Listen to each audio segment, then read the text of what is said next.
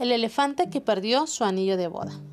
Cuenta una historia muy antigua, una fábula acerca de algo que le sucedió a un joven elefante. El elefante era grande, apuesto y muy inteligente, pero no encontraba pareja y veía con cierta tristeza cómo el resto de sus compañeros iban formando una familia, mientras él continuaba solo. Pero un día su manada se encontró con otra manada de elefantes, entre los cuales había una linda elefanta soltera, que enseguida se fijó en él. Ambos comenzaron a jugar y a dar largos paseos por la selva. Les gustaban las mismas cosas y reían sin parar.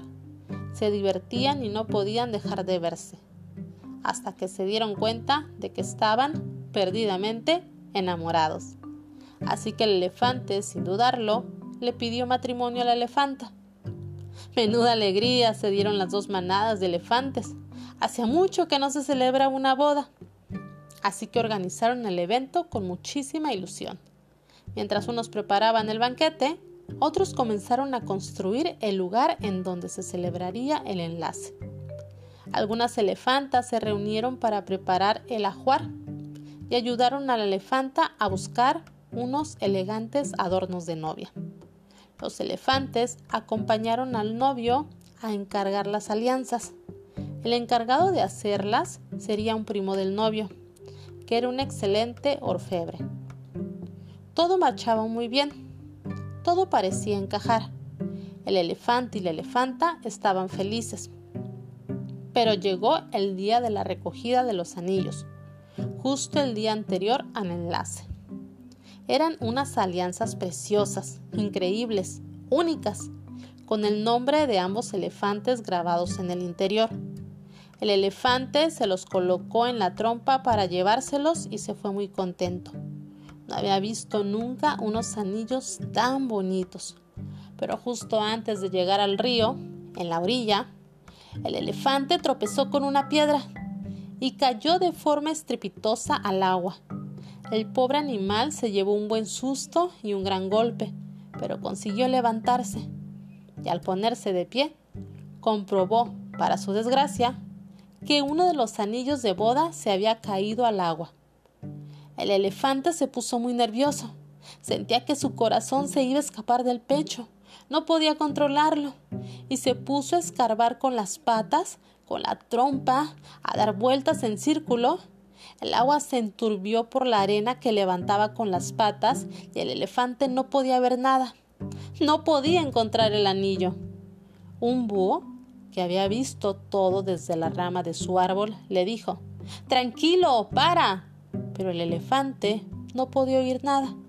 Estaba tan nervioso, sentía tal ansiedad, que no era capaz de escuchar.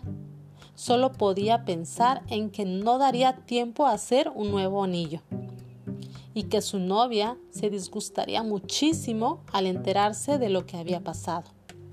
Entonces, el búho aterrizó sobre el elefante y le volvió a decir, Para, tranquilízate. Y el elefante se dio cuenta de que el búho le estaba hablando y decidió escuchar, porque sabía que el búho era uno de los animales más sabios del lugar. ¿Estás tan nervioso que no dejas escarbar la arena? Levantas tierra y está enturbia el agua, dijo el búho. Lo que tienes que hacer es quedarte quieto, muy quieto, esperar y observar.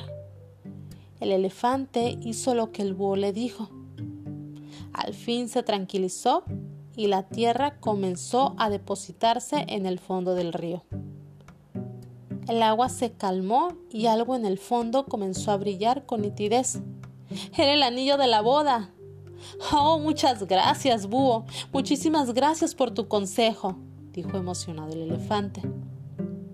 La boda se pudo celebrar, sin más sobresaltos. El búho hizo de padrino de honor y los elefantes se dieron el sí quiero, alianzas incluidas, ante la emoción y felicidad del resto y el elefante, por su parte, aprendió una sabia lección. Moraleja. Cuando las aguas turbias no te dejen ver el fondo del río, no te muevas. Espera a que la tierra se pose y el agua vuelva a mostrarse cristalina.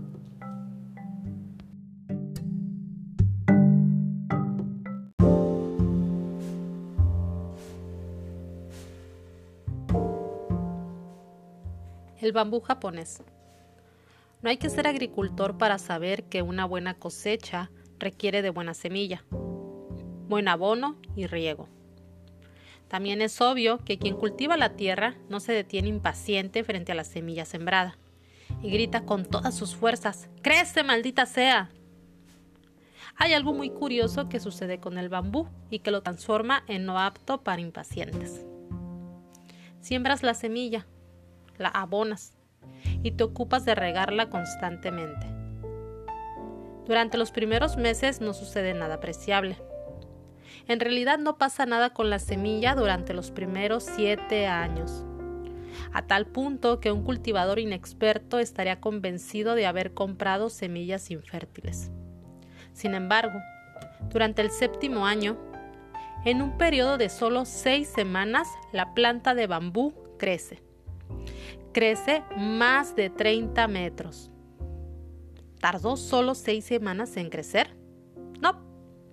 La verdad es que se tomó siete años y seis semanas en desarrollarse.